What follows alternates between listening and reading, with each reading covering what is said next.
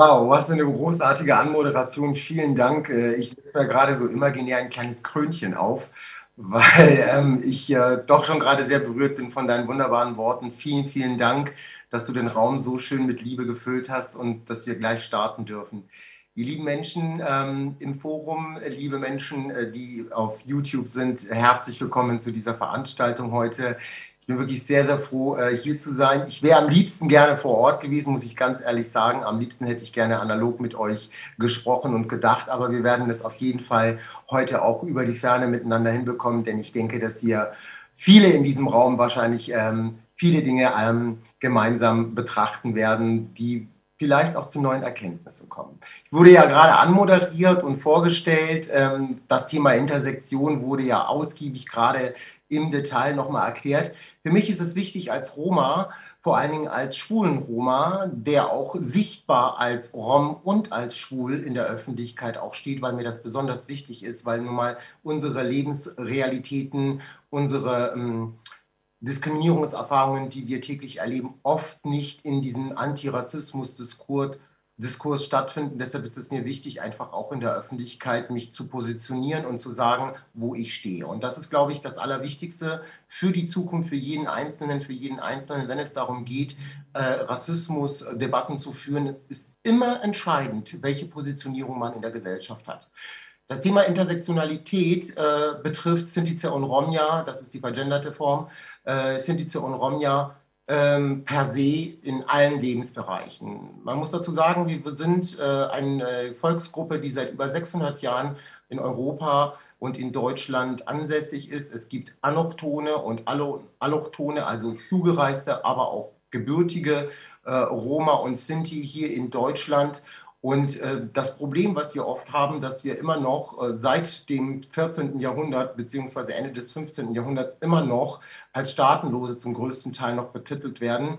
Viele von uns, gerade die Menschen im Balkan, wie beispielsweise jetzt auch in der Ukraine, haben in der Regel ähm, keine Dokumente, mit denen sie sich ausweisen können, keine Geburtsurkunden, wo sie beispielsweise Pässe beantragen können und dann die Flucht aus der Ukraine zum Beispiel ähm, angehen können. Das größere Problem, was dann auch noch stattfindet, ist, dass viele Menschen bei der Ausreise ausgegrenzt werden, im wahrsten Sinne, dass sie nicht über die Grenzen gelassen werden. Und diejenigen, die es schaffen, die quasi Dokumente auch noch besitzen und dann in irgendwelche Auflandlager in der Slowakei, in Ungarn, aber auch hier in Deutschland kommen, werden dort ebenfalls rassistisch diskriminiert. Also das ist mir ganz wichtig an dieser Stelle auch nochmal gerade, weil wir diesen Kurs gerade, weil wir gerade in dieser Situation sind, äh, äh einfach nochmal anzusprechen.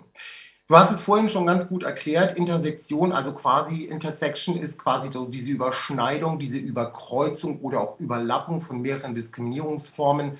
Ähm, da spielt natürlich äh, das Geschlecht, die geschlechtliche äh, zu, ja, die geschlechtliche Zugehörigkeit eine ganz entscheidende Rolle, aber auch wie du phänotypisch aussiehst, welche Religion du hast oder auch welchen Namen du hast, teilweise auch sogar in welchem äh, gentrifizierten Raum du in einer Stadt lebst. Äh, selbst das kann dazu beitragen, dass du zum Beispiel bei der Arbeitssuche oder bei der Wohnungssuche diskriminiert wirst und keine Wohnung oder keinen äh, keinen Job findest, weil du in den entsprechenden Stadtteilen wohnst, die dann sage es jetzt mal in Anführungszeichen, die dann als schwierige Viertel oder als Problemviertel dann betitelt werden.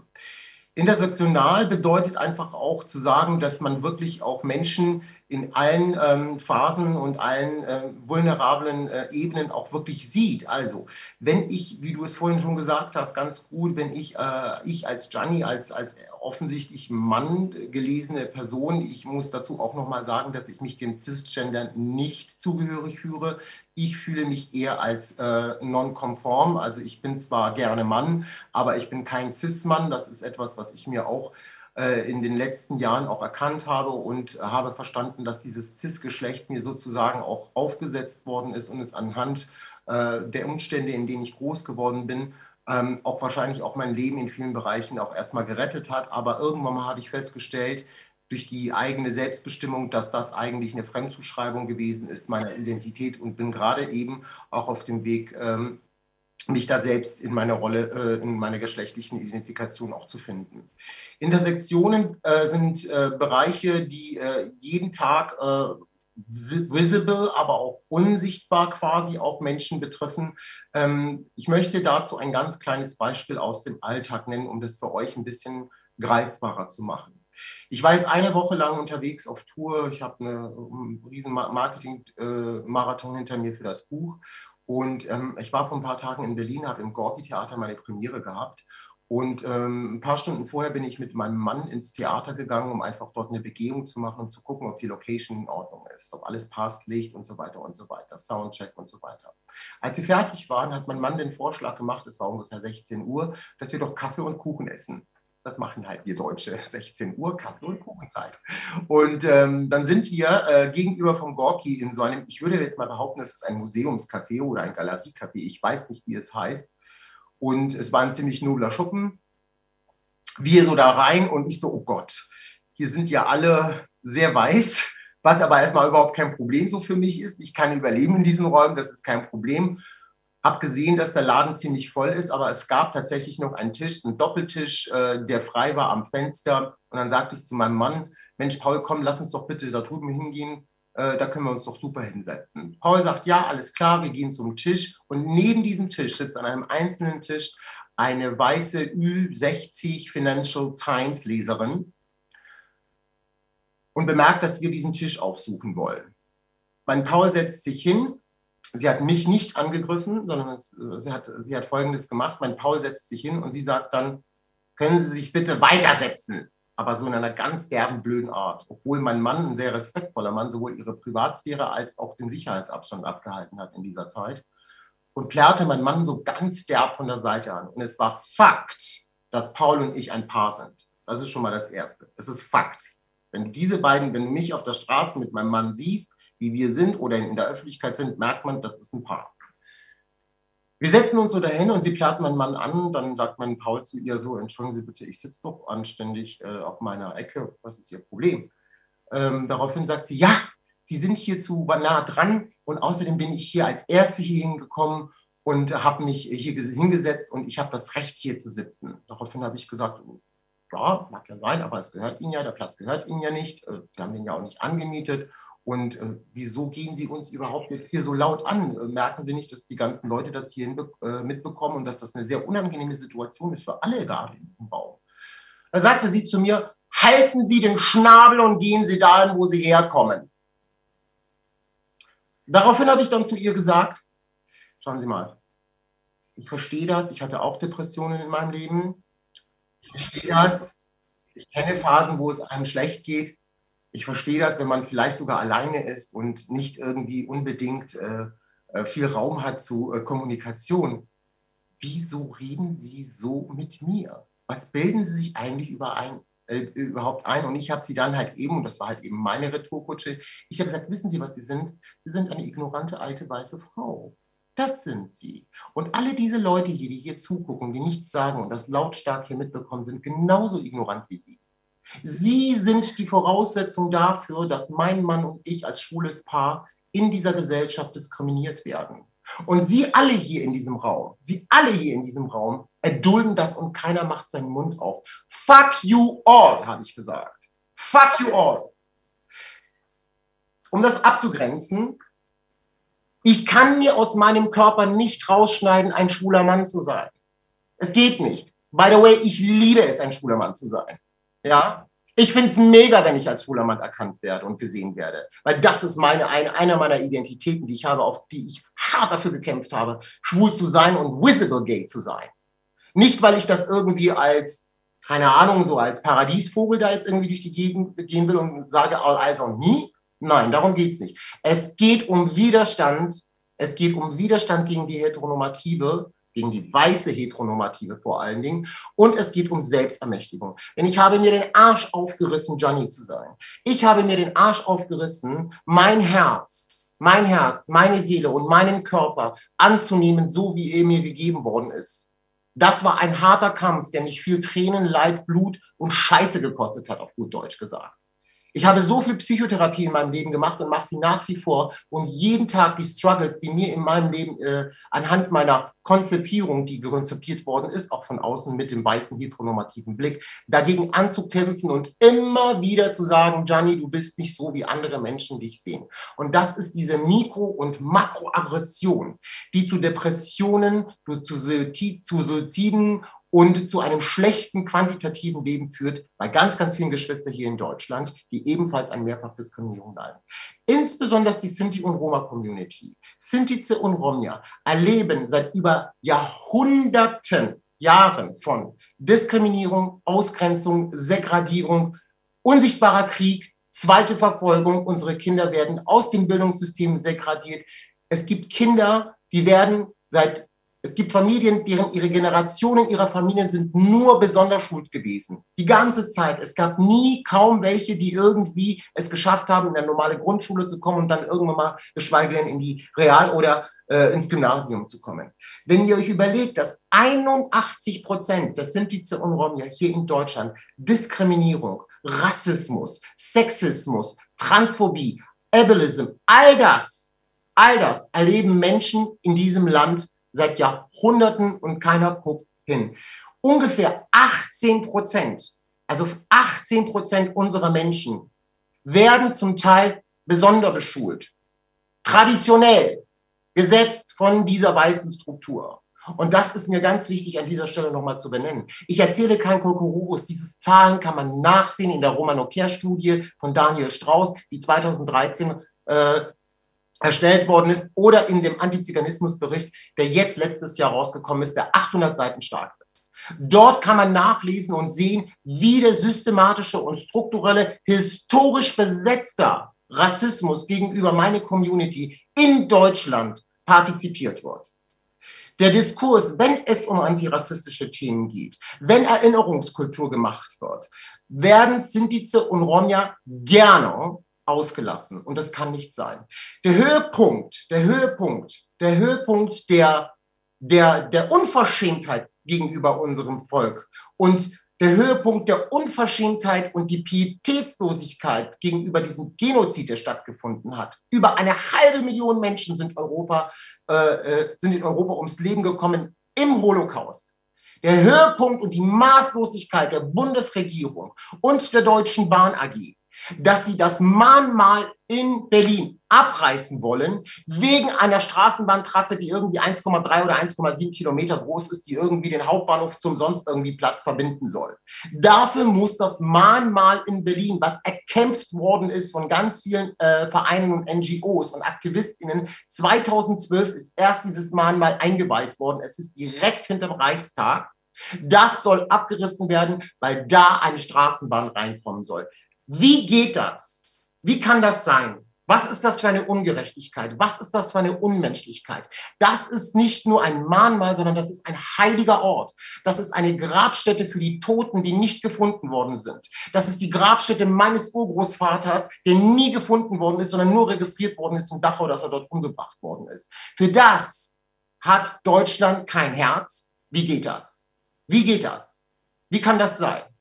Wie kann das sein, dass man das mit uns macht und die Mehrheit in diesem Land erstens nicht weiß, zweitens einmal es überhaupt keinen kollektiven Aufschrei darüber gibt. Und das ist für mich entscheidend. Dieses Mahnmal hat auch ein Zeichen. Das Zeichen bedeutet nie wieder. Nie wieder werden irgendwelche Menschen in diesem Land, die vulnerabler sind oder marginalisiert sind oder zu dieser sogenannten Minderheit, und da komme ich gleich nochmal drauf hin, weil das nämlich ein Scheißwort ist, auf gut Deutsch gesagt, ähm, zu, äh, zu dieser Minderheit quasi äh, degradiert werden, ist es mir wichtig, dass das nie wieder passieren soll. Und dafür steht dieses Mahnmal und viele Mahnmäler auch, die dort sind. Und wie kann das sein? Das ist ein Ort der Zusammenkunft. Das ist ein Ort der Demut. Das ist ein Ort der Innehalten. Und Deutschland und die Bundesregierung und die Deutsche Bahn möchte dieses Mahnmal abreißen. Was ist los mit euch? Was habt ihr geraucht? Was ist da für eine Menschlichkeit und was ist da für ein Herz dahinter? Ist es, ist euch der, ist euch das Leid unseres Volkes äh, so egal? Wir, wir haben euch seit 600 Jahren, seit 600 Jahren haben wir euch positiv beeinflusst. Ob es in eurer Musik war, in unserer Musik war, ob es im Essen war, ob es zum Teil sogar in der Sprache war. Und jetzt kriegen wir das noch zurück. Es gab bis 1980, bis 1982, erst 1982 hat Deutschland sich für den Genozid an Sinti Zoromja bekannt. Erst dann. Das Problem war, das haben sie deswegen nicht gemacht, weil sie gesagt haben, dass Sinti und Roma nicht wegen Rassenideologien vernichtet worden sind, sondern weil sie sogenannte Triggerwarnung asoziale waren. Das heißt, wir waren Kriminelle. Wir waren Kriminelle, wir waren Diebe, wir waren delinquent, wir waren Deviant und all den ganzen Scheiß. Das hatte zur Folge, dass die TäterInnen ja nicht belangt werden konnten, weil sie quasi gesetzeskonform entschieden haben. Und 1982 unter Helmut Schmidt ist erst dieser Genozid an unserer Community anerkannt worden. Und da war es aber schon zu spät, weil sehr, sehr viele gestorben ist. Zidi Schmidt, die heute in dieser ARD-Dokumentation, wenn ihr euch das anguckt, das ist vor ein paar Tagen gelaufen, Zidi Schmidt beschreibt das, sie ist über 90. Sie, über, sie beschreibt das, mit, zeigt ihre Tätowierung, zeigt dieses Wort beziehungsweise diesen Buchstaben und die Nummer dahinter und erzählt eindrücklich darüber, was sie im Holocaust erlebt hat. Sie hat so viele Familienmitglieder verloren, unter anderem auch ihre eigene Tochter. Und diese alte Frau hat 20 Jahre dafür gekämpft, einigermaßen irgendetwas zu bekommen als, Reparation, als Reparationsbezahlung. Und das ist, glaube ich, der Punkt, an dem wir uns einfach auch nochmal äh, überlegen, wie kann es sein, dass diese Gruppe, die zweitgrößte Gruppe, die im Holocaust ums Leben gekommen ist, so, so dermaßen behandelt wird. Mir bringt es nicht, wenn Menschen nur irgendwie Solidarität vorgaukeln oder vorsprechen. Ich möchte, dass ihr was tut. Ich möchte, dass ihr laut seid. Ich möchte, dass ihr eure Stimme erhebt. Ich möchte, dass ihr, wenn ihr in einem Raum seid und irgendjemand, irgendjemand rassistische, sexistische, antisemitische oder antiziganistische oder sonst irgendwie eine rassistische Scheiße von sich gibt, dass ihr euren Mund aufmacht, dass ihr laut werdet und dass ihr sagt, entschuldige mal bitte, so nicht. So nicht. So wie mir passiert im ICE vor ein paar Tagen. Ja, wo ein ukrainischer Mann reinkommt in die erste Klasse und nach Spenden fragt, ob es möglich wäre, dass irgendjemand aus dieser Klasse spenden kann, weil so viele Menschen gerade unterwegs sind und diese Menschen nichts haben. Und dann sitzt ein alter weißer Mann mit seiner Gulaschkanone in der ersten Klasse und sagt zu diesem Mann, scheren Sie sich raus, Sie stören mich hier, es gibt ja keine Sozialgelder. In der ersten Klasse. Und wiederum, keiner sagt was. Keiner sagt was. Ich bin derjenige, der sagt, entschuldigen Sie mal bitte, wie pietätslos sind Sie bitte? Und das sind diese Räume, die ich meine. Bitte macht euren Mund auf.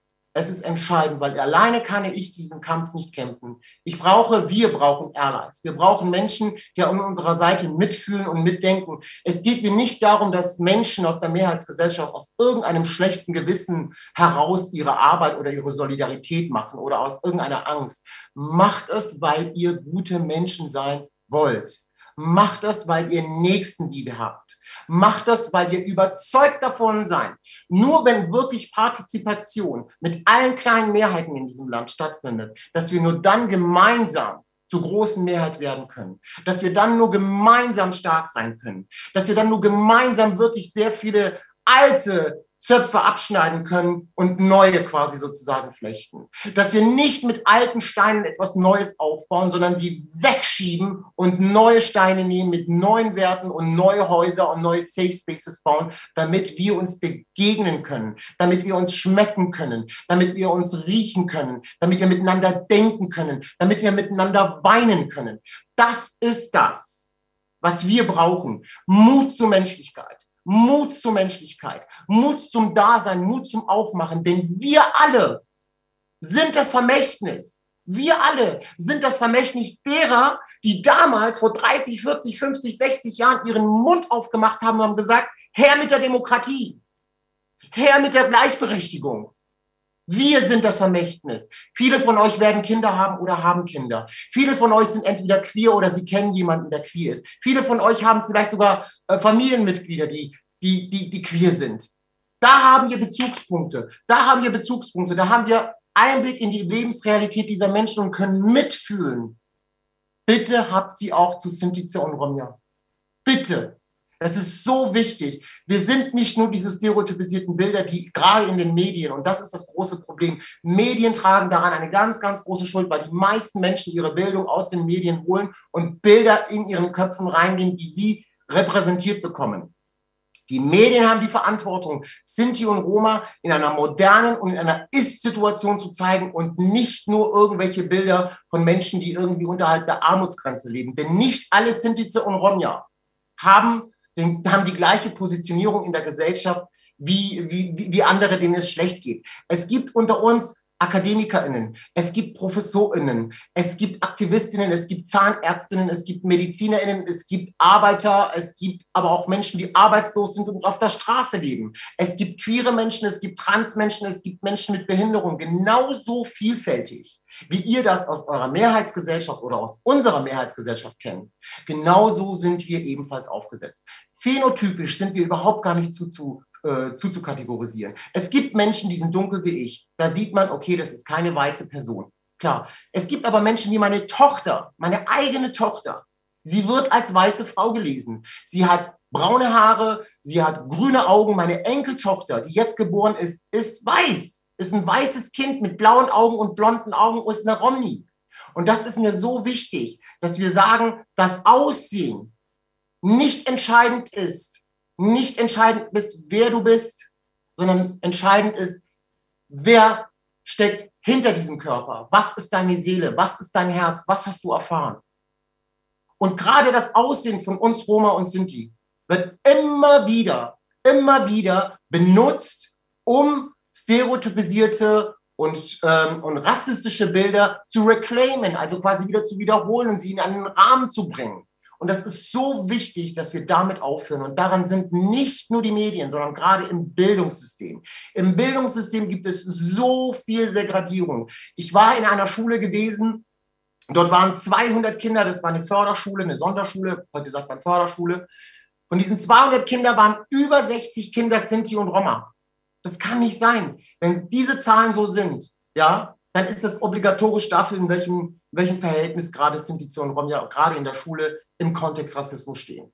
Dass dieses Leid der Sonderschule, ich sage es hier sehr, sehr bewusst, habe ich selber an meinem Körper erlebt. Ich selber bin besonders schult worden und hatte Glück, dass ich eine tolle Lehrerin hatte, die irgendwann mal gesagt hat, du musst hier aus dieser Schule raus und bin erst aus der siebten Klasse, aus der siebten Klasse bin ich erst aus der Sonderschule rausgekommen, so dass ich dann später irgendwann mal den Bildungsaufstieg selbst hinbekommen habe. Aber ich hatte Glück. Ich hatte Glück, vielleicht war ich auch resilienter als andere. Was machen wir mit denen, die kein Glück hatten? Was machen wir mit denen, die nicht so resilient sind oder wie auch immer wie ich. Die müssen wir doch sehen. Und deshalb ist es wichtig für uns alle, für uns alle, solange wir einen Fuß in die Tür setzen können, um Raum zu schaffen, um offen zu halten diesen Raum, für andere Menschen, für andere Perspektiven, ja, ist es unsere Pflicht, ist es unsere menschliche Pflicht. Deshalb, shared euer Privileg, shared eure Ressourcen, das ist das Allerwichtigste und wenn irgendjemand, wie ich es vorhin schon gesagt habe, wenn irgendjemand diskriminierendes Zeug von sich gibt, rassistisches Zeug von sich gibt, bitte, bitte, bitte, macht euren Mund auf. Denn die Heteronormative, das ist nämlich das große Problem, was wir eigentlich wirklich haben. Dass wir uns in einer heteronormativen, binären Welt äh, bewegen, die festgesetzt ist, insbesondere von, der, von bestimmten Institutionen, wie zum Beispiel der Kirche, der katholischen Kirche. Ich bin selber, bin selber orthodox, katholisch-orthodox. Ich weiß, wovon ich spreche. Deshalb ist es mir wichtig, dass wir da genau hinschauen und unseren, und unseren eigenen, unser eigenes Mindset nochmal überdenken, uns selbst nochmal wirklich nochmal hinterfragen, was für Glaubensansätze habe ich eigentlich? Was habe ich eigentlich gelernt in meiner Schule? Was habe ich eigentlich in der Schule gelernt? Die ganzen Materialien, die ich gelesen habe in der Schule und der Uni, waren ja eigentlich total rassifiziert. Und erst jetzt checke ich das eigentlich. Was habe ich eigentlich zugelassen, dass mein Vater und meine Mutter in meiner Gegenwart gesagt haben? Was habe ich überhaupt alles mit mir zugelassen? Das ist ein schmerzhafter Prozess. Das ist ein schmerzhafter Prozess, da wieder zurückzugehen und sich das anzuschauen. Aber es kann auch heilen. Das kann heilen. Es kann dich wachsen lassen es, es bringt dich auf jeden Fall nochmal in einen anderen Raum der Empathie, den du brauchst, um in verschiedenen Räumen einfach auch sein zu können. Es bringt mir nichts, wenn ich nur in einem BIPOC-Raum bin und weiße Menschen drin haben, die überhaupt nichts verstehen, die sich vielleicht dann sogar falsch gesetzt sind. Andersrum wünsche ich mir auch Mixträume, wo auch weiße Menschen da sind, die verstehen, worum es geht und die aus ihrer Perspektive dazu beitragen können, Strukturen durchzubrechen. Das ist nämlich das Ding. Ihr seid gefragt. Ich gebe alles. Ich gebe alles. Tupoka Ogette hat das Buch Jetzt du geschrieben. Und jetzt du bedeutet, dass du jetzt aktiv werden musst. Du als Person, egal ob du marginalisiert oder nicht marginalisiert bist, weil es ist ein gemeinschaftlicher Kraftakt. Wir werden dieses Thema Rassismus niemals aus dieser Welt wegschaffen, weil der Kapitalismus uns zu sehr dazu bedrängt. Aber wir können rassismuskritischer werden. Wir können rassismuskritischer werden und wir können vorher nachdenken. Und das ist mein Wunsch und das ist der Impuls, den ich an euch gebe. Bitte seid rassismuskritisch.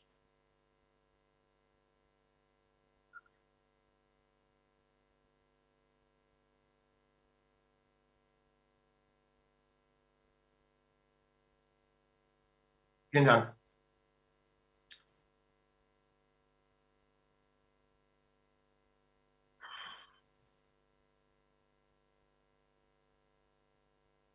Ich würde sagen, wir sacken einmal, weil es war ja schon sehr viel Energie jetzt.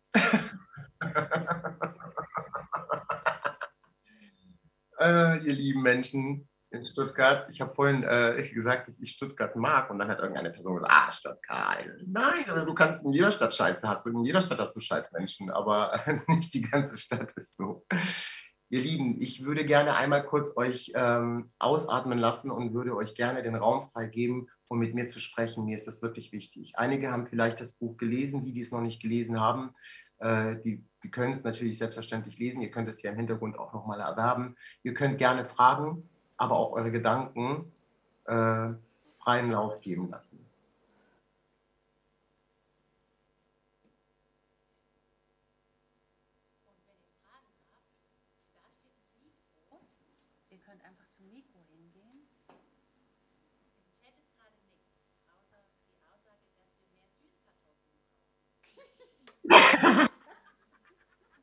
Das war süß. Das war eine sehr süße Aussage. Wer war der Mensch? Das ist eine sehr schöne Aussage.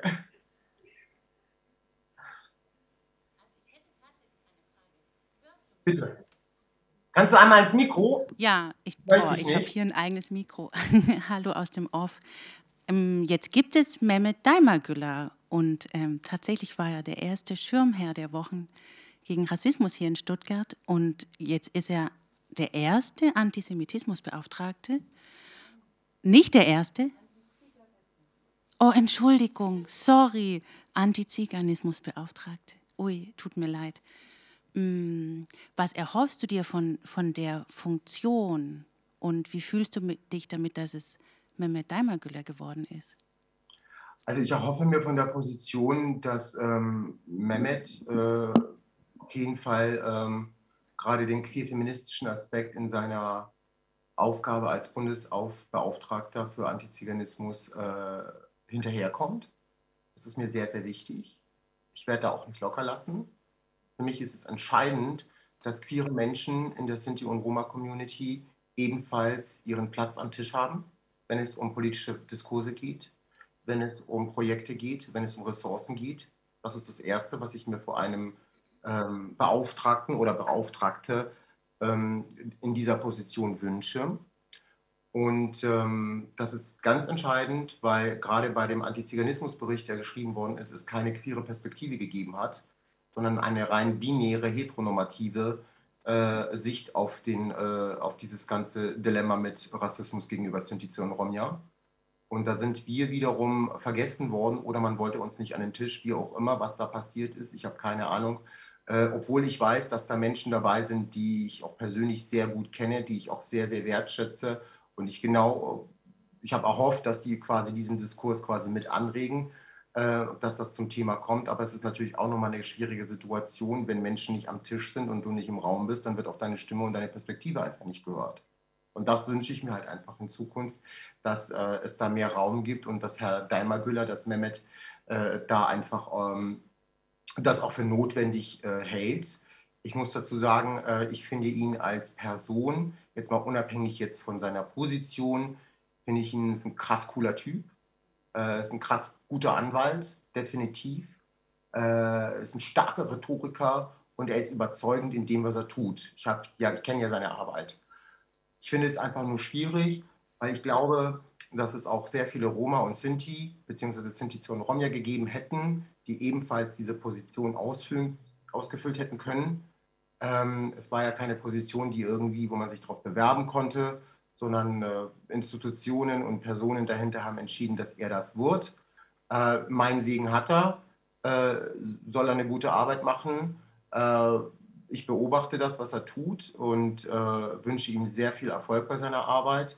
Und ich hoffe, dass er äh, für die Belange der Sintize und Romja und der NGOs vor allem die politische Arbeit macht, dass er da noch eine stärkere Sichtbarkeit schafft und vor allen Dingen auch in der Gesellschaft durch seine Positionierung äh, einfach auch äh, den Diskurs äh, über unsere Schwierigkeiten nochmal eröffnet äh, und dass da einfach mehr passiert. Wie gesagt, aber am Ende, äh, keine Ahnung, hätte ich mir doch eine Rom oder eine Romni oder eine Sinto oder eine Sintica gewünscht, die diesen Job gemacht haben. Aber unabhängig davon, ich wünsche Mehmet auf jeden Fall äh, viel Glück und viel Erfolg bei der Arbeit.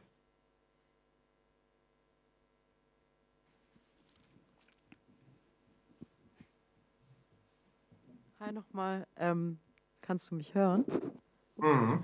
Okay, ähm, und zwar habe ich eine Frage, ähm, die ich mir generell immer so ein bisschen stelle. Und zwar ähm, gerade in so Bildungsarbeit, Aktivismus und so weiter und so fort hat man ja immer das Problem mit, wie erreicht man die meisten Menschen. Und ähm, klar, es gibt Erwachsenenbildung, Volkshochschulen, Kinder- und Jugendarbeit ist vermutlich der beste Punkt, um einfach ganz jung anzufangen. Aber ähm, wie erreicht man denn Menschen, und, ähm, die vielleicht eine bildungsfernere Schicht sind, die sich nicht für so Themen interessieren, weil ich meine, also der erste Gedanke wäre ja Medien, aber so über die deutsche Medienlandschaft brauchen wir jetzt nicht sprechen, weil ich würde sie jetzt nicht als äh, politisch woke und antirassistisch und sonst was. Äh, meinst du jetzt Menschen aus der Mehrheit oder meinst du jetzt Menschen aus der, aus der Community? Äh, Menschen aus der Mehrheit, aber gleichzeitig natürlich auch, ähm, wie könnten beispielsweise wir als äh, AktivistInnen zur ähm, Sinti und Romnia Community Kontakt. Also wir kennen auch Sinti und Roma Pride beispielsweise in Stuttgart, aber es sind so viele Barrieren, habe ich das Gefühl, die natürlich ähm, strukturell gesetzt werden, wie du es vorhin ja auch schon mega gut erklärt hast. Ähm, die einfach, das sind Mechanismen, die erfolgen. Ich meine, gerade mit den Schulen fand ich mega krass. Ich hatte da keine Ahnung, wie erreicht man ähm, beide Seiten, Zivilgesellschaft ja, und Community. Ja, also ich bin ja ein großer Fan von KulturmittlerInnen. Das heißt also Menschen, die quasi selber Roma oder Sinti sind, die aber sowohl in der Mehrheitsgesellschaft äh, gut positioniert sind, als auch in der eigenen Community, um dort einfach wirklich in dieser Mittelposition zu vermitteln. Denn du darfst nicht vergessen, viele Menschen haben transgenerative Trauma. Das heißt, das sind Trauma, die nie ver verarbeitet worden sind, sowohl in der eigenen Familie und sie sind weitergegeben worden. Und die ganzen Schwierigkeiten und auch die Veränderungen in der, in der eigentlichen Gesundheit der Menschen ist zum Teil ich habe letztens einen Artikel gelesen, da stand drin, dass äh, Traumas und Gewalt und all das, was erlebt worden ist, die Menschen vorher, dass es sogar teilweise wirklich äh, weitergegeben worden wird. Das heißt, man muss den historischen Kontext der Menschen erstmal verstehen und ich glaube, das ist halt ganz wichtig, dass sehr viele Sinti und Roma einfach auch äh, zur Mehrheitsgesellschaft äh, nicht unbedingt ein starkes Vertrauensverhältnis haben, weil es nie wirklich Räume gegeben hat, wo sie sich sicher gefühlt haben oder wo sie sich angenommen gefühlt haben, insbesondere im Bildungswesen. Das ist also, wenn also eine Mutter oder ein Vater sein Kind nicht hinterher ist, dass das Kind nicht zur Schule geht, dann heißt das nicht, dass, das kind, dass die Mutter keinen Bock drauf hat, sondern dann hat es in der Regel traumatische Gründe, warum das so ist. Heißt du, wenn die so viel Gewalt erfahren haben, von außen es, bleibt es nicht aus, dass die Menschen auch viel Gewalt von innen äh, entwickeln und entsprechend dessen sind dann die einfachsten Sachen, ich sage es jetzt mal ganz ehrlich, so wie äh, morgens früh aufstehen und dann zur Schule gehen, einfach für viele Menschen schwierig. Und da ist, glaube ich, so eine, könnte ein Vertrauensverhältnis sein, dass man da den Turn bekommt, indem man tatsächlich Sinti und Romja als MittlerInnen äh, äh, benutzt und dort quasi mit den Menschen diese Arbeit vorantreibt und Vertrauensverhältnisse schafft dass man NGOs zum Beispiel, die selbst organisiert sind, die von Sinti und Roma geführt wird, an den Tisch holt, wenn es um politische Diskurse und Antirassismusarbeit geht. Dass man entsprechende Programme auch fördert, finanziell. Dass man, wenn man Ressourcen hat zum Beispiel, sie auch wirklich zur Verfügung stellt. Das kann im Privaten sein, zum Beispiel, dass du sagst, okay, ich habe hier eine Wohnung, die möchte ich gerne vermieten. Ich habe hier eine drei-, vierköpfige Familie. An die vermiete ich sie, bevor sie du irgendwie, keine Ahnung, weiß ich nicht, Onkel Hans nebenan oder sowas vermiete weil die haben Schwierigkeiten, eine Wohnung zu finden, die anständig ist, als jetzt zum Beispiel jetzt eine weiß gelesene Person. Das ist Fakt. Das sind zum Beispiel Dinge, wo ihr auch mit Menschen auch mehr erreichen könnt. Kreiert Räume ja, mit Sintize und Romja zusammen. Und nicht für sie, sondern mit ihnen. Und das kann man machen. Das kann man machen und versucht zusammen nicht nur kulturelle, aber auch politische Veranstaltungen zu machen, wo wir uns begegnen können, wo wir miteinander sprechen können und seid achtsam den Menschen gegenüber. Und manchmal ist es so, dass nur ein Wort, wie dieses rassistische Wort, was ich jetzt hier nicht erwähnen kann, wenn das im Kontext äh, irgendjemand äh, sendet, kann das für Menschen sehr verletzend sein. Und viele, und das weiß ich aus meiner eigenen Erfahrung, ich hatte früher gar nicht den Mut, irgendwie zu intervenieren weil ich mir gedacht habe, wenn ich jetzt interveniere, dann muss ich, dann wird es unangenehm für mich, für die anderen, ähm, dass äh, die Menschen sagen, ja, aber äh, es gibt welche, die nennen sich ja selber so, warum hast du denn damit ein Problem und so weiter und so weiter. Also all diese ganzen Argumentationsketten, die man ja auch eigentlich schon kennt, äh, sind für mich einfach sehr gewaltvoll und deshalb müssen wir dann quasi, die an einer Stelle stehen, die nicht äh, Rassismus und Diskriminierung erfahren, ähm, einfach viel sensibler mit unserer Sprache umgehen und Menschen nicht einfach in dem Moment zu, zu verletzen, auch wenn wir es gar nicht wollen und eigentlich sogar vorhaben, vielleicht sogar mit ihnen coole Arbeit zu machen und äh, benutzen dann vielleicht irgendwelche rassistischen Narrative und, und es ist einem gar nicht so wirklich bewusst. Ähm, da muss man aufpassen, aber ganz wichtig muss ich ja ehrlich sagen, daran ist aber auch die Politik auch sehr äh, gefordert, dass die einfach auch nochmal Masterpläne schaffen, wo es um die Inklusion von Sinti und Rom ja gerade im Bildungssystem geht und nicht Segradierungsklassen schafft, wie beispielsweise viele andere NGOs, unter anderem auch welche hier in Köln oder auch in Frankfurt gab es welche, die extra Roma-Klassen bzw. Roma-Schulen, Schulen in Anführungszeichen, äh, gesetzt haben, um dort Fördergelder zu bekommen und äh, Arbeitsstellen zu generieren, allerdings nicht für Roma- und Sinti-PädagogInnen, sondern für weiße PädagogInnen. Also da muss man auch dann aufpassen, weil das ist tatsächlich dann wieder so eine Adaptierung von alten Systemen, die es schon äh, vor, ein paar Jahren, na, vor ein paar Jahrzehnten in diesem Land gab. Da ist also besonders wichtig, dass man sagt, dass man insbesondere Sinti und Romja-Kinder in den Schulen von Grund auf in die Grundschulen setzt und dass man äh, insgesamt einfach äh, versteht, dass äh, Kinder, gerade wenn sie in Schulen sind, nicht immer gleich alle die gleiche Lebensrealität zu Hause haben, wie, wie jetzt zum Beispiel ein weißes Kind. Viele Roma-Kinder, gerade aus dem Balkan oder aus Osteuropa, haben das Problem, dass sie äh, viele Aufenthaltsprobleme haben. Oft sind die Eltern äh, sehr stark traumatisiert, äh, weil sie Fluchterfahrung haben.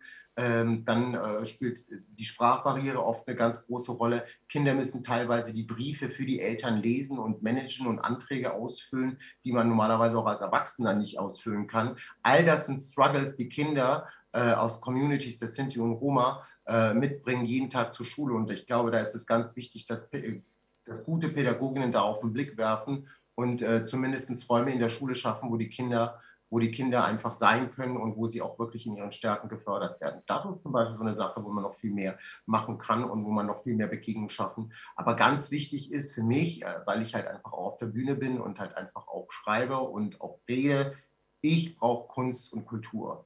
Kunst und Kultur ist mein, äh, ist mein Ventil, ist mein Kanal, wo wir uns begegnen. Und äh, deshalb finde ich, ist es nochmal ganz wichtig, und das ist der Appell auch an Claudia Roth, Staatsministerin der Künste, äh, bitte, bitte, liebe Claudia, wir kennen uns persönlich. Wenn du das irgendwann mal hier sehen solltest, ruf mich an. Jetzt eigentlich auch ähm, die Frage aus dem Chat und zwar schreibt Judith aus dem Theater. Ähm, sie sagt erstmal Danke, Gianni, für deine kraftvollen Worte. Ich arbeite an einem Theater und mich beschäftigt sehr, wie unser Repertoire, vor allem in der Oper, antiziganistische Stereotype reproduziert. Mm, und sie fragt, kennst du Aktivistinnen, mit denen ich in Verbindung treten kann, um diese Themen mehr diesen Themen mehr Sichtbarkeit zu verleihen? Danke äh, im Voraus, Judith. Im Theaterkontext, ne? Theater und Oper. Sie möchte. Oh, ja, oh genau. ja, oh ja. Kannst ja äh, kannst ja Anna Netrebko anrufen, die ist übrigens auch eine ukrainische Romi oder russische Romi. Die Frage ist, ob man sie heute noch mal sehen will. Also, ähm, ja, gibt es tatsächlich. Es gibt zum Beispiel Romano Svato, die sind sehr, sehr gut. Ähm, die sind äh, aus Österreich, ähm, Sandra Selimovic und äh, Simonida Selimovic. Beides Schauspielerinnen, Sängerinnen und Künstlerinnen, die haben zum Beispiel im Maxim Gorki Theater das Stück Roma Armee Fraktion, einer der erfolgreichsten, ich muss es hier nochmal betonen, einer der erfolgreichsten Theaterstücke könnt ihr übrigens auch auf YouTube streamen. Bitte guckt euch das an. Gebt mal ein Roman, ähm, Roma Armee Fraktion Gorki.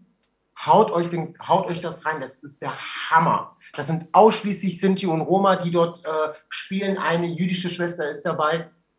Guckt euch das bitte an, das ist der Hammer. Die haben ganz, ganz, ganz, ganz viel Know-how, was das Thema äh, äh, ähm, ja, antirassistische äh, Performances zum Thema Sintize und Romja gerade auf der Theaterbühne gibt. Oder ein ganz wichtiger und sehr heißer Tipp von mir, Hamze Becici vom Roma, äh, Rohmaterial e.V., Rohmaterial e.V. Er ist ähm, auch ebenfalls Schauspieler, auch ein Teil von Roma, äh, von Roma Armee-Fraktion. Äh, noch vorgestern mit äh, haben sie zusammengesessen im Gorki. Äh, er macht auch zum Thema Kunst und Kultur, weil er selber auch Schauspieler ist und Theaterpädagoge, macht er sehr, sehr viel äh, zu dem Thema. Da würde ich auf jeden Fall die beiden ähm, die beiden Adressen würde ich euch da wärmstens ans Herz legen. Ähm, aber ich selber auch mit meinem eigenen Verein Safe Space e.V. Äh, wir haben Amdrita Jakupi. Amdrita Jakupi ist Traumatherapeutin, aber auch äh, macht jetzt gerade eine Ausbildung zu Theaterpädagogin. Und wir haben Roshana Lorraine Witt. Äh, Roshana, ist äh, Wissenschaftlerin, eigentlich ist sie marine Biotechnologin, so nennt sich das, glaube ich. Irgendwie so ein ganz krasses Ding hat die da studiert. Sie ist die erste Vorsitzende unseres Vereins. Sie ist ebenfalls eine Künstlerin und Performerin, die ebenfalls sehr, sehr viel zu diesem Thema auch geforscht hat. Das ist auch nochmal wichtig zu sagen. Äh, da kann man auf jeden Fall nochmal äh, sich Informationen holen. Dann gibt es äh, noch die INI Romja beziehungsweise das Romani Pen Archiv in Berlin. Geführt wird dieses Archiv von Tayo Abuhusi Onotur und von Isidora Rangelovic. Das ist ein queer-feministischer e.V., der sich insbesondere die Thematiken der Sintize, also den weiblich gelesenen, den Flinterfrauen aus unserer Gruppe äh, ähm, äh, zugewandt hat, um dort quasi die Themen sowohl auf künstlerische, aber auch auf wissenschaftliche Art und Weise ähm, zu, ähm, äh, zu erforschen. Das ist zum Beispiel nochmal eine sehr gute Adresse. Was kann man noch machen? Hm, wenn es um Gesang geht, würde ich tatsächlich äh, Dotschi Reinhardt empfehlen. Dotschi Reinhardt ist selber Sängerin, ist aus der Familie Reinhardt, äh, begnadete, tolle Sängerin, die ebenfalls auch ein Buch geschrieben hat und vor allen Dingen auch ganz viel zum Thema äh, Antiziganismus auch äh, lehrt und auch Workshops gibt, insbesondere auch in der Kunst.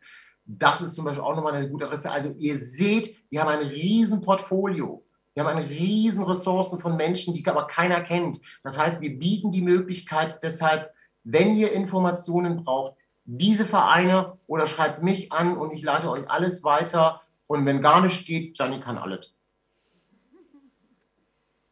Eine kurze Frage noch. Ähm, und zwar geht es um das Buchtitel. Oder um ja. den Buchtitel. Äh, du hast ja vorhin bei dem super tollen Keynote-Speech vorhin auch erwähnt, dass du das Wort Minderheiten nicht magst und in deinem Titel verwendest du ja auch das Wort kleine Mehrheiten. Ähm, da wollte ich einfach. Kleine Mehrheiten. Genau, kleine Mehrheiten. Mhm.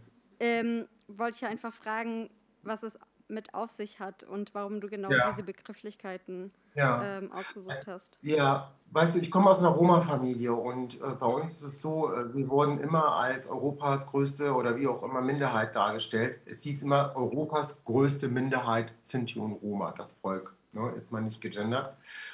Und ich hatte immer so das Gefühl gehabt, okay, das Wort Minderheit, was macht das dann eigentlich mit mir? Ich hatte immer das Gefühl, dass eine große Mehrheit oder eine große dominante Mehrheit für mich entscheiden musste oder entscheiden sollte, wie mein Leben in Deutschland in bestimmten demokratischen Prozessen oder in bestimmten Räumen aussehen muss. Das heißt also, es gibt zum Beispiel Menschen, die hier geboren worden sind in diesem Land, die keine deutsche Staatsbürgerschaft haben, aber seit 30, 40 Jahren hier wohnen und hier, wie gesagt, auch schon geboren sind und nicht wählen dürfen. Das macht sie zur Minderheit. Das ist nicht in Ordnung. Wir reden darüber, dass es in Deutschland an die fast 10 Millionen Menschen mit Behinderungen gibt, jeglicher Couleur. Ja, das macht diese Menschen zu einer Minderheit. Wir reden darüber, dass es an die, ich würde mal behaupten, an die 20 Prozent der Menschen in Deutschland sind mindestens queer, wenn nicht sogar homosexuell. Das ist keine kleine Minderheit. Wir reden darüber, dass es in Deutschland in der öffentlichen oder in den entsprechenden Positionen, die es zu vergeben gibt, ob das jetzt in den Medien ist oder in Wirtschaftsunternehmen oder überhaupt in mittelständigen Unternehmen, dass Frauen dort nicht gesetzt werden und werden dort immer noch als in der Repräsentative als Minderheit dargestellt, obwohl Frauen die prozentual gesehen die größte, die größte Mehrheit in diesem Land ist. Wir reden darüber, dass es Menschen gibt, die nicht christlich bzw. nicht weiß gelesen werden. Wir reden über schwarze Menschen, wir reden über People of Color, wir reden über Transmenschen, wir reden über so viele Lebensrealitäten und so viele Perspektiven von Menschen, die immer noch in diesem Land als Minderheit deklariert werden. Wenn ich diese gesamten Menschen, die ich jetzt aufgezählt habe, zusammenbündeln würde, dann reden wir nicht mehr von einer Minderheit, sondern dann reden wir eigentlich über die Mehrheit. Eigentlich. Denn diese eigentliche Minderheit in unserer Struktur sind tatsächlich, und das ist jetzt ein langer Satz, ist der weiße, heterosexuelle, heteronormativ lebende Cis-Mann. Und dem äh, stehe ich gegenüber und sage dem, pass mal auf, äh, du musst gucken, dass du deine Ressourcen und deine Positionierung, die du hast, so einsetzt, dass Menschen, die vulnerabler sind in dieser Gesellschaft, die vielleicht nicht so diesen Zugang zu Ressourcen und zu Teilhabe haben, ähm, dass du dafür sorgst, dass diese Menschen gesehen werden, denn nur so profitierst auch du davon und wir alle am Ende des Tages. Weil wie ich es am Ende sage in dem Buch, es geht um die gemeinsame Mehrheit. Es geht nicht darum, den weißen, heterosexuellen, heteronormativen weißen Cis-Mann, wie, auch immer er heißt, äh, zu bashen und den jetzt irgendwie kaputt zu machen, um Gottes Willen, darum geht es gar nicht. Es geht nur darum anzuerkennen, welche Positionierung wir in der Gesellschaft genießen. Und äh, das ist nun mal die Position, die halt in der Pyramidenspitze ganz oben steht. Und da greife ich an, weil wenn du diese, diese Pyramide so anschaust und das dir anguckst, siehst du, wenn du sie einmal umdrehen würdest, diese Pyramide, dann würdest du verstehen, was dann passieren würde in diesem Land. Ich glaube, ähm, wenn wir mehr Frauen oder mehr Menschen hätten, die mehrfach Intersektionen in ihrem Leben auch aushalten müssen, äh, hätten an entsprechenden Schlüsselpositionen, gerade in administrativen Positionen wie in der Wirtschaft oder auch in kleinen Unternehmen, aber auch in großen Medienformaten äh, und in Schulen vor allen Dingen, das glaube ich dann einfach die, die, die, die, die Solidarität, ich glaube aber auch die, das gemeinschaftliche Miteinander und ich glaube auch weniger Gewalt auf allen Ebenen äh, in Deutschland äh, dadurch entstehen würde. Und das ist so mein, meine, meine Vision einer besseren und diverseren und pluraleren Gesellschaft. Und deshalb ist für mich äh, das Wort Minderheit äh, obsolet. Ich bin keine Minderheit, ich bin eine kleine Mehrheit, die äh, auf jeden Fall äh, dessen Stimme gehört und gesehen werden muss. Und das gilt nicht nur für mich als schwulen Roma, sondern das gilt auch für eine muslimische Transfrau oder für jemanden, der im Rollstuhl sitzt oder für eine CIS-Frau, die nicht gehört wird. Das sind die Mehrheiten, die ich damit anspreche, weil wir ganz, ganz viele äh, Diskriminierungs- und Ausgrenzungserfahrungen jeden Tag miteinander teilen, aber nicht darüber sprechen. Wenn, dann sprechen wir immer, immer nur in unserer eigenen Gruppe, aber nie über die Gruppen hinaus. Und das ist nämlich der Wunsch, dass wir quasi uns nicht ähm, versuchen, von diesem System und von dieser Struktur auseinanderbrechen äh, zu lassen, sondern dass wir es immer wieder schaffen, zusammenzukommen und gemeinsam Strategien zu entwickeln und dadurch einfach auch kraftvoller und sichtbarer zu sein. Wir müssen für unsere, äh, für, wir müssen tatsächlich für unsere Privilegien, die wir vermeintlich so haben oder auch nicht, jeden Tag kämpfen. Der eine mehr, der andere weniger. Aber es ist Fakt, wenn wir es zusammentun, sind wir stärker. Ja, wenn es jetzt keine Fragen mehr gibt, dann sage ich vielen Dank. Danke an all unsere KooperationspartnerInnen. Ähm, vielen Dank auch an Migrantifa Stuttgart und auch an die Initiative Wochen gegen Rassismus, die noch bis zum Ende der Woche laufen und schaut auf unsere Webseite oder auf Instagram. Es gibt noch einige Sachen zu, zu besuchen oder viel zu lernen und teilzunehmen. Und natürlich vielen Dank an dich, Gianni. hey, wir laden dich noch ein, nochmal nach Stuttgart. Vielen, vielen Dank. Das sind ja auch, ähm, ich, kenne, ich, kenne, ich, kenne, diese Situationen, wenn ich, äh, wenn ich einmal loslege, dass erstmal die Leute so erstmal, oh, okay, der hat viel, der hat jetzt richtig Power gegeben, das muss jetzt erstmal ankommen. Ich fühle euch, aber das ist ja genau das, was ich bewirken will. Wenn ihr euch in, euren, in eurem eigenen Denken ähm, vielleicht auch manchmal unsicher fühlt, das ist nicht schlimm in dem, was ihr gedacht habt oder wenn ihr, wenn ihr sagt, oh, darf ich dann jetzt das sagen oder wie soll ich dich ansprechen? Also diese Vorsichtigkeit, die ich oft bei Menschen gerade so erlebe, das ist ja auch ein Fortschritt.